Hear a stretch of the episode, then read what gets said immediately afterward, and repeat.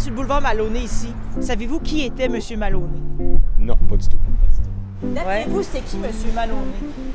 Ben, j'ai aucune idée, je suis désolée. Non, c'est pas c'était qui. Avez-vous une idée de ce qu'il a fait pour mériter d'avoir un, un boulevard à son nom? Il s'est fait voter comme premier ministre. Contracteur ou avocat? Ben, c'était le, le- un des fondateurs de, de Gatineau. Vous écoutez l'histoire secrète de l'Outaouais, une série sur le patrimoine culturel de la région 07.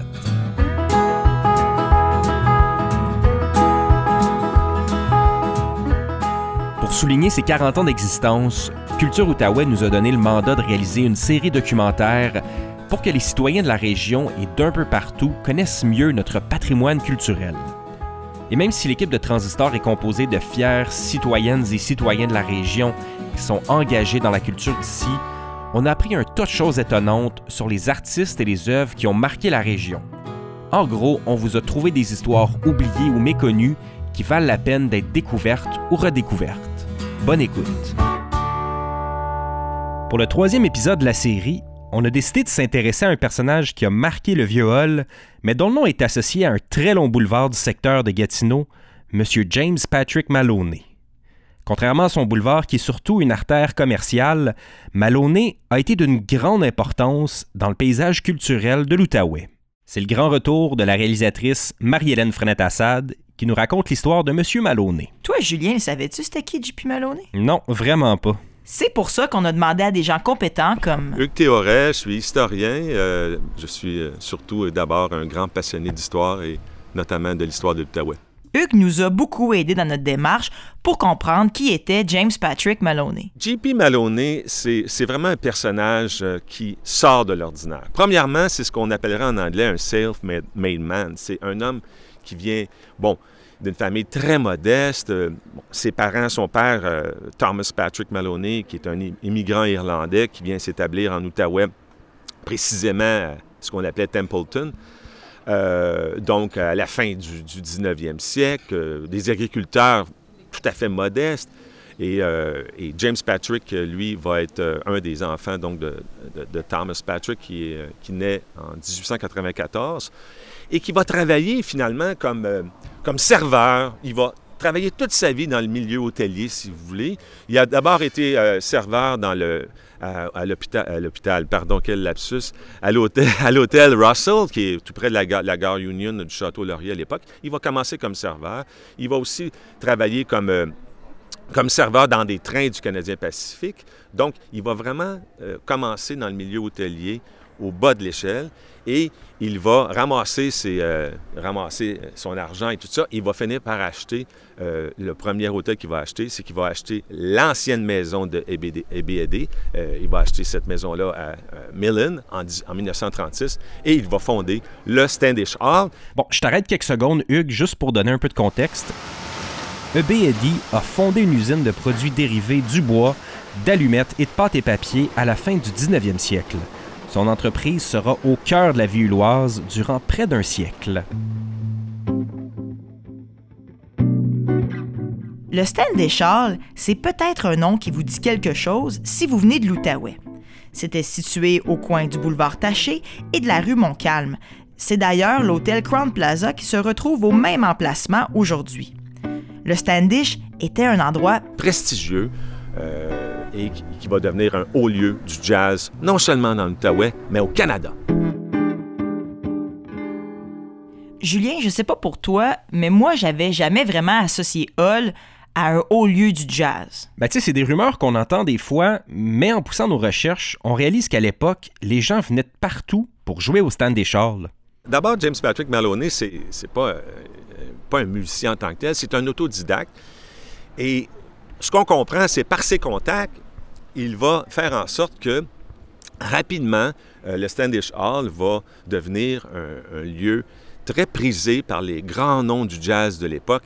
Et les gens euh, s'imaginent mal que à cette époque-là, euh, on avait Louis Armstrong, Duke Ellington, Ella Fitzgerald, Lionel Hampton.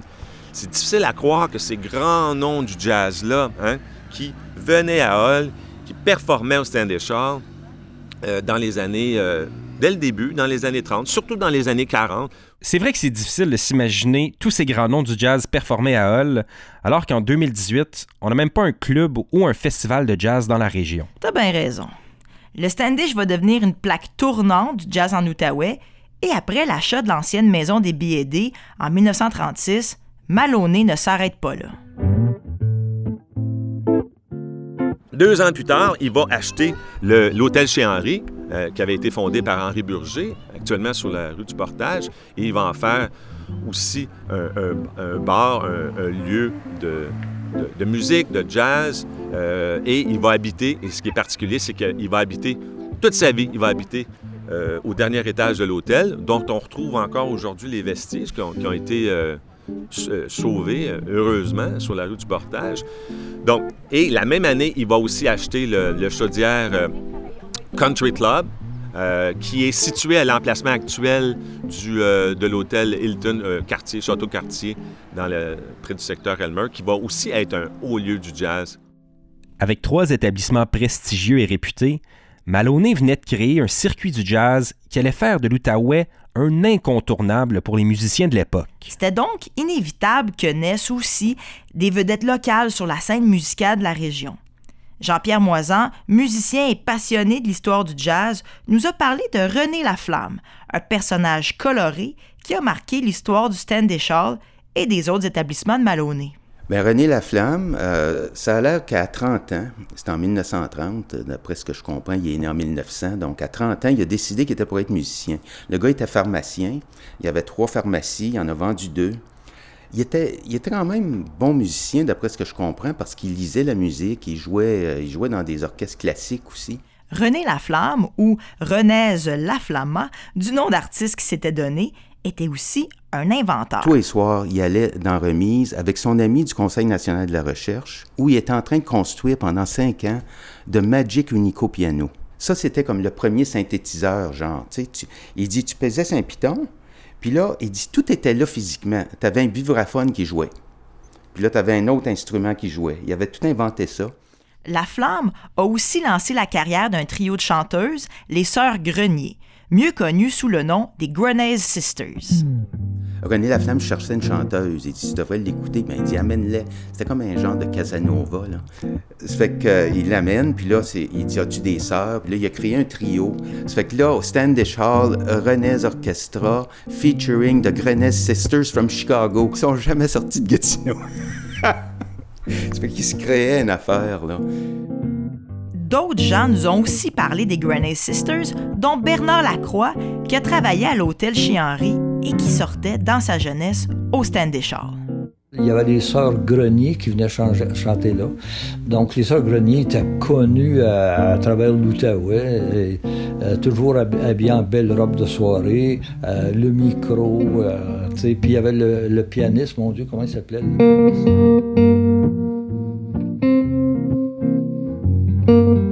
Si on veut parler principalement du mm. stand des Charles, mm. ben, euh, quand que je fréquentais mon épouse, on allait danser là. Il, y avait le, il y avait le ballroom. Ouais. Et puis, euh, autour du ball, c'était arrangé que c'était toutes des tables rondes. Et puis, c'était arrangé comme un peu en cabaret.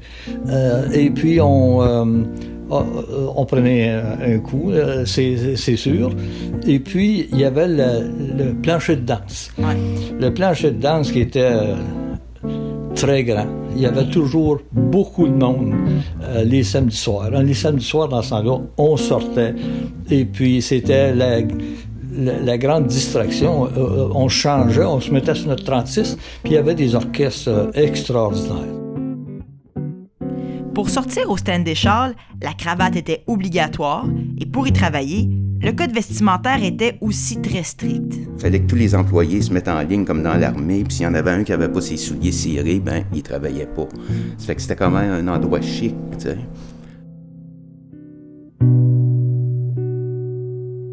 Au début des années 50, un terrible drame frappe le stand des Charles. Le 5 août 1951, aux petites heures du matin, un incendie qui s'est déclaré au Standish Hall. Et euh, Louis Armstrong, qui, dormait à ce moment-là, qui a été réveillé par, euh, euh, par une dame qui est venue cogner à sa porte. Et sans, sans l'intervention de cette dame-là, Louis Armstrong serait, serait probablement mort euh, lors de cet incendie-là. Donc, il a, il a, il a réussi à sortir par, le- par l'escalier de secours en pyjama, littéralement en pyjama. On peut voir des photos dans les journaux de l'époque.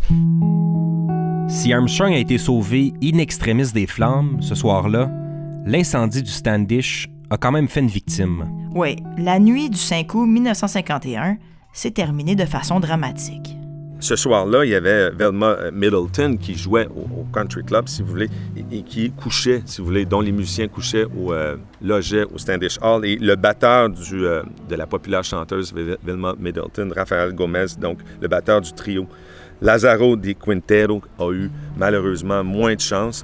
Un homme, donc le jeune homme âgé de 22 ans à peine, originaire de New York, qui n'a pas réussi à échapper, s'échapper des flammes et qui est décédé lors de cet incendie-là. Il y avait aussi un, un membre de l'orchestre de Louis Armstrong qui s'est littéralement jeté euh, du- du haut de la fenêtre et qui a eu la, la colonne vertébrale euh, brisée. Donc c'était euh, un, un incendie euh, tragique. Le Standish Hall va être reconstruit, mais le nouvel édifice va être loin de la somptueuse demeure des B&D. Ben oui, quand on regarde les photos prises autour de 1975, ça a plus l'air d'une bibliothèque municipale ou même d'une prison que d'un haut lieu du jazz. Ouais, c'est pas bien beau.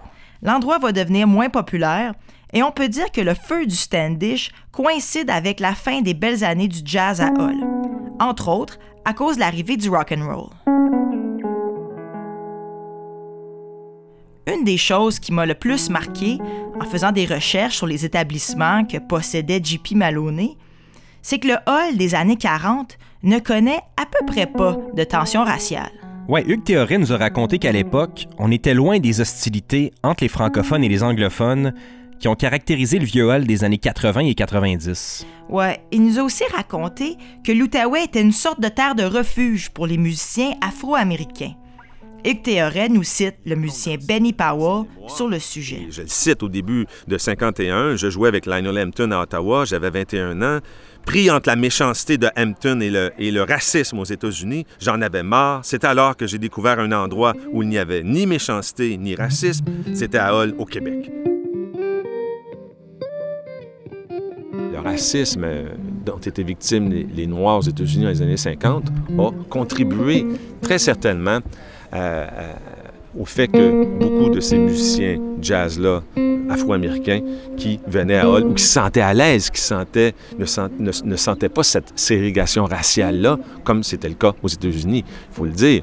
Bon, aujourd'hui, on, on pense à, euh, on pense à Louis Armstrong, on pense à Duke Ellington, on les vénère. Il faut, faut rappeler que dans les années 40-50, hein, ils ne pouvaient, pas, euh, pouvaient pas jouer, ils ne pouvaient pas euh, euh, performer n'importe où. Si selon Hugues Théoret, la ville de Hull des années 40 est ouverte et accueillante, on réalise également qu'elle était aussi assez sécuritaire. Même que Jean-Pierre Moisan est contre l'appellation Petit Chicago qu'on donne souvent au vieux Hall de ces années-là. On parle du auto-criminalité euh, à Hall. Il y en avait cinq fois plus dans des villes québécoises comme Québec euh, et Trois-Rivières, mais c'était un différent genre de criminalité que Chicago. Il y avait- on avait des gossous, tandis que là, il y avait le massacre de la Saint-Valentin, tu sais. C'est pas la même affaire, là, c'est pas Chicago. C'était quand même un endroit sécuritaire. C'était un Ah, endroit où... Ah, super sécuritaire. Ah oui, oui, euh, on n'entendait pas parler de toutes les histoires noires d'aujourd'hui. là. Des- euh, J'ai jamais eu peur de rentrer dans un hôtel avec, euh, avec mon épouse. Ouais. Comme on l'a déjà mentionné, JP Maloney était aussi propriétaire d'un autre bâtiment hyper important dans le patrimoine de la région, l'hôtel chez Henri. Bernard Lacroix, qu'on vient tout juste d'entendre, nous décrit cet endroit mythique. J'ai euh, j'ai travaillé à deux endroits à l'intérieur de l'hôtel, parce que c'était un hôtel avec euh, le, il y avait le salon d'or euh, et au deuxième étage. Puis au premier étage, avec une entrée séparée, il y avait le, la salle à dîner. Il y avait une salle à dîner fabuleuse. C'était juste en face du palais de justice, donc on recevait les, euh, les avocats, les juges, euh, tout ce, ce beau monde-là venait manger chez Henri. L'hôtel chez Henri est intimement lié à JP Maloney et surtout à la fin de sa vie. L'historien Michel Prévost a accepté de nous en parler. Il faut savoir qu'il vivait en ermite. Alors les gens ne le voyaient pas. Il était au dernier étage de chez Henri. Alors pendant longtemps, c'est un homme qui faisait beaucoup jaser.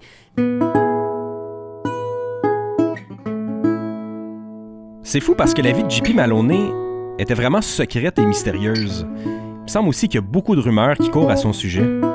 Ouais, vraiment. Comme on en sait peu sur lui, c'est difficile de démêler le vrai du faux et certaines rumeurs sont vraiment étonnantes. Alors, qu'est-ce qui est vrai, qu'est-ce qui est euh, pas vrai?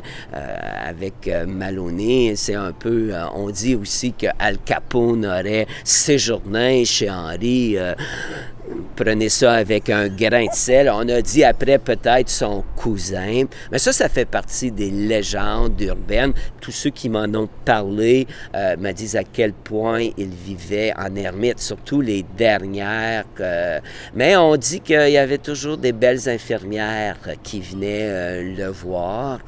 Et ça, c'est des, des gens qui travaillaient chez Henri qui m'ont euh, dit ça. Mais encore une fois, on a dit beaucoup de choses concernant Maloney. Moi, comme historien, euh, comme archiviste, euh, j'aime plutôt m'appuyer sur des documents et non sur des euh, rumeurs.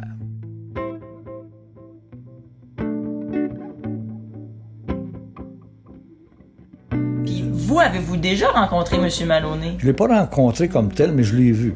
Euh, je l'ai vu euh, qui était habillé avec un manteau, euh, dans son un manteau de cils, c'est un manteau de, de vison en fait. Euh, et puis il faisait spécial un peu. Entre autres, je l'ai vu à la première pelletée de terre de l'église Saint-Jean-Vianney à, à Gatineau. La grosse église qu'il y a là, là. Donc, la première pelletée de terre qu'il y a eu en 1946, j'étais là. Puis J.P. Maloney était là. Euh, puis ce M. Maloney-là a été un mécène euh, très généreux dans la ville de Gatineau. Il a toujours donné des, des terrains pour des écoles. euh, euh, il, aidait- il a aidé franchement là, des jeunes à partir dans la vie. Il était, c'est un bon bonhomme. Euh, Il est décédé, il n'y avait pas d'enfant et euh, il y a eu un encamp public. Je suis allé au château euh, Laurier. C'était un, homme très, très riche, un, un homme très cultivé. Il avait de la porcelaine de Sèvres. C'était un grand collectionneur. Alors, toute sa collection a été dispersée et aussi, il a déshérité ses neveux. S'en est suivi une longue saga judiciaire au sujet de l'héritage de Maloney, qui va aussi contribuer au mythe et à la légende autour de l'homme d'affaires. À la fin de ma recherche, Julien, un dernier mystère me hante au sujet de JP Maloney. Ce serait quoi le mystère? Une rumeur, un peu farfelue, je l'avoue, veut qu'il aurait caché un trésor. Mais attends, quel genre de trésor? Genre des millions de dollars cachés dans les murs de chez Henri. Puis on le sait, en 2009, au grand désespoir de la population et des historiens de la région, une grande partie de l'édifice de l'ancien hôtel chez Henri a été démolie. Et ça, malgré le fait que la ville avait cité l'immeuble patrimonial en 2003.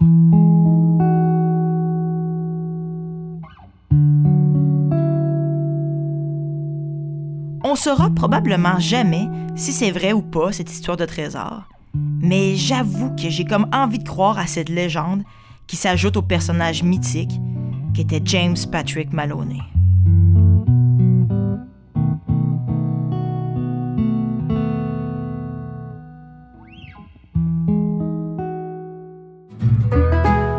L'histoire secrète de l'Outaouais est une série produite par Transistor Media en collaboration avec Culture Outaouais. Cet épisode a été réalisé par Marie-Hélène Frenette-Assad. Découvrez d'autres histoires secrètes du patrimoine culturel de l'Outaouais sur la fabrique culturelle ou dans toutes les applications de balado-diffusion.